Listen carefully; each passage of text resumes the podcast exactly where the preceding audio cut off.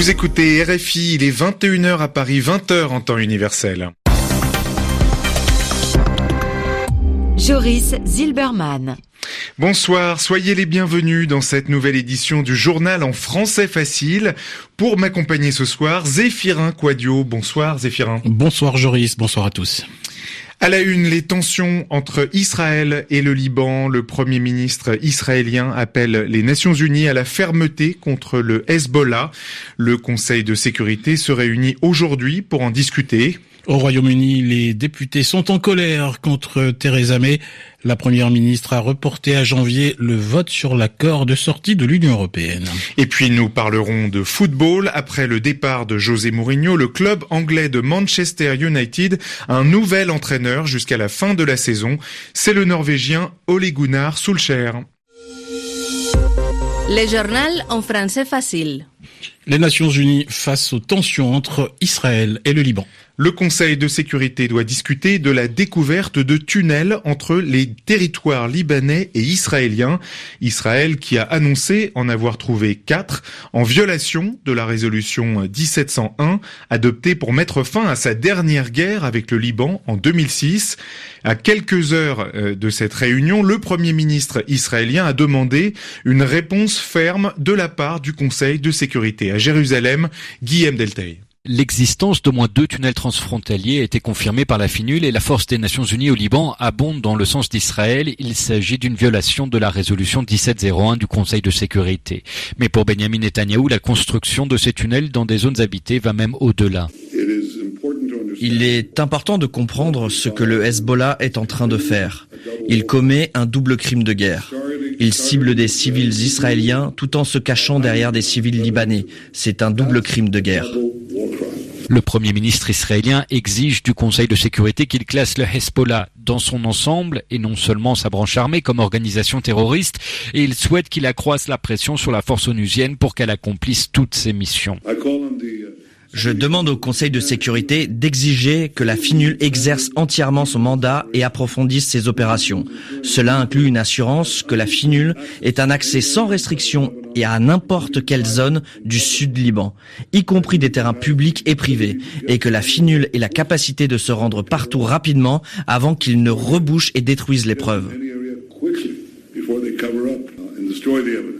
Benjamin Netanyahu dénonce la collusion du gouvernement libanais avec le Hezbollah et il promet qu'Israël continuera à prendre toutes les mesures nécessaires pour protéger à la fois sa population et ses frontières. Guillaume Delta Jérusalem, RFI. Donald Trump estime avoir vaincu l'organisation État islamique en Syrie. Le président américain a donc décidé d'en retirer ses troupes, quelques 2000 soldats américains déployés dans le nord de la Syrie. Ce n'est pas la première fois que Donald Trump annonce que les États-Unis vont quitter ce pays, mais il semble cette fois déterminé à ce retrait, je cite, total et dès que possible, selon les mots de son entourage. Au Yémen, la trêve pourrait être de courte durée. Il s'agit de l'accord de cessez-le-feu conclu jeudi dernier en Suède sous l'égide de l'Organisation des Nations Unies, un accord entre les forces pro-gouvernement et les rebelles Houthis. La coalition militaire menée par l'Arabie saoudite soutient le gouvernement. Elle accuse les rebelles de violer la trêve et réciproquement, pour la première fois depuis le début du cessez-le-feu mardi, la coalition de Riyad a mené une frappe aérienne contre l'aéroport de Sanaa, la capitale du Yémen contrôlée par les rebelles Houthis. Au Royaume-Uni, la polémique continue sur l'accord de sortie de l'Union européenne. Aujourd'hui, devant le Parlement britannique, la première ministre Theresa May a dû affronter des députés très en colère, en particulier depuis sa décision de repousser à janvier leur vote sur l'accord de Brexit. Il était prévu le 11 décembre, mais Theresa May a voulu éviter un échec annoncé à Londres. Muriel Delcroix. Malgré une atmosphère surchauffée, Theresa May et son principal adversaire travailliste Jeremy Corbyn ont d'abord tenu à s'adresser leurs meilleurs vœux. Mais après les Merry Christmas et Happy New Year de rigueur, l'esprit de Noël s'est vite évaporé face à la question brûlante du Brexit. Chose rarissime, les insultes ont même fusé. Quel idiote n'a pu s'empêcher de murmurer entre ses dents de Jeremy Corbyn à l'encontre de la première ministre qui venait de se moquer de lui? L'incident a provoqué un véritable tollé et de nombreux députés conservateurs furibonds ont d'emblée exigé des Un peu plus tôt, un chef du Labour hors de lui avait accusé Theresa May de chercher à gagner du temps en repoussant le vote sur son accord de retrait à la mi-janvier. Une manœuvre cynique destinée selon Jeremy Corbyn à forcer la main aux députés pour qu'ils approuvent l'accord sur le Brexit en agitant de plus en plus la menace d'un no deal, une sortie sans accord. De nombreux parlementaires de tous bords ont eux aussi crié au chantage et dénoncé un gâchis financier face aux quelques 5 milliards d'euros débloqués pour parer à toute sortie brutale de l'Union européenne. Les parlementaires ont à maintes reprises assuré qu'ils ne permettraient jamais une sortie sans accord et demandent au gouvernement de les laisser voter sur une série d'alternatives pour tenter de trouver un consensus et ainsi sortir au plus vite de l'impasse.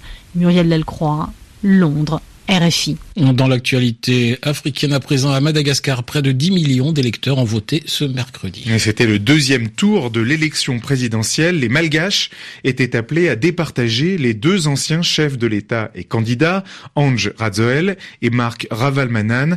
Le résultat n'est pas attendu avant le 25 décembre. Il s'annonce très serré selon les observateurs. Et puis la campagne présidentielle est suspendue à Kinshasa, la capitale, en République démocratique du Congo. C'est ce qu'a ordonné le gouvernement de Kinshasa pour des raisons de sécurité. Selon lui, des extrémistes se préparent à une confrontation dans les rues de la capitale lors des meetings électoraux, ces rassemblements organisés par les candidats. Et parmi eux, l'opposant Martin Fayoulou a été empêché de rentrer dans Kinshasa pour tenir son meeting. Le premier tour de la présidentielle doit avoir lieu dimanche. En France, les agressions contre les pompiers sont en forte euh, augmentation. Trois fois plus d'agressions en dix ans. Les pompiers envoyés au secours des personnes sont de plus en plus exposés aux violences. En 2017, le nombre de ces agressions déclarées par les sapeurs-pompiers en intervention a grimpé de 23% selon le ministre français de l'Intérieur.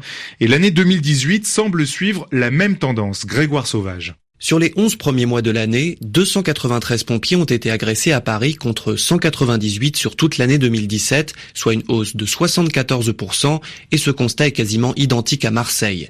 Les agressions à l'encontre des soldats du feu ont beau rester relativement rares, 6 pour 10 000 interventions, cette hausse continue inquiète la Fédération nationale des sapeurs-pompiers. Le colonel Éric Flores est directeur de la communication. Ce qui nous dérange le plus, c'est que c'est une banalisation. On a ce développement d'agressions individuelles euh, que l'on n'arrive pas à maîtriser. Les agresseurs des pompiers sont les personnes secourues, leurs proches ou des témoins qui passaient par là.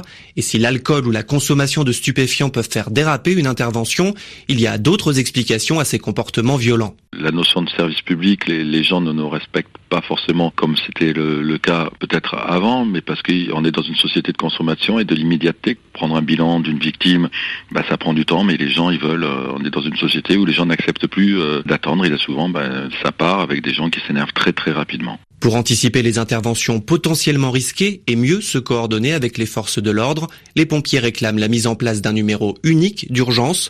Enfin, ils demandent de pouvoir déposer plainte anonymement, comme les policiers, pour éviter des représailles. Grégoire Sauvage. Un mot de football pour terminer, Joris. Le club anglais de Manchester United a trouvé un successeur à l'entraîneur José Mourinho, limogé hier. C'est le Norvégien Ole Gunnar Solskjaer qui va entraîner l'équipe jusqu'à la fin de la saison. Solskjaer, c'est un ancien attaquant des Diables Rouges, Christophe Diremzian. Une vidéo publiée trop tôt mardi soir sur le site du club, la première ministre norvégienne Erna Solberg vendant la mèche elle-même dans la foulée par un tweet rapidement retiré. Autant dire que le suspense avait déjà disparu pour cette nomination somme toute logique, car Ole Gunnar Solskjaer a fait l'essentiel de sa carrière de joueur à Manchester United de 1996 à 2007, un attaquant capable de renverser des situations compliquées en sortant du banc, d'où ce surnom paradoxal d'assassin au visage d'enfant. Son plus grand fait de gloire restera son but décisif dans le temps additionnel de la finale de la Ligue des Champions champion 1999 contre le Bayern Munich alors qu'il était entré en jeu 10 minutes auparavant. Au total, il a marqué 126 buts sous le maillot mancunien. Sa fidélité envers les Red Devils lui permettra, sitôt les crampons définitivement remisés, de prendre en main l'équipe réserve de 2008 à 2010 avant de retourner au pays pour diriger le club de Molde, hormis un court passage en 2014 à Cardiff qui, ironie du sort, sera son premier adversaire samedi en première ligue. Solcher, le pompier de service, aura deux priorités. Redresser la barre au classement. L'équipe est actuellement sixième à 19 points de Liverpool et apaiser un vestiaire qui ne supportait plus les critiques de José Mourinho. Christophe Diremzian, c'est la fin de ce journal en français facile. Merci de l'avoir écouté. Merci à Zéphirin Quadio de m'avoir aidé à le présenter. Bonne soirée à tous à l'écoute de RFI.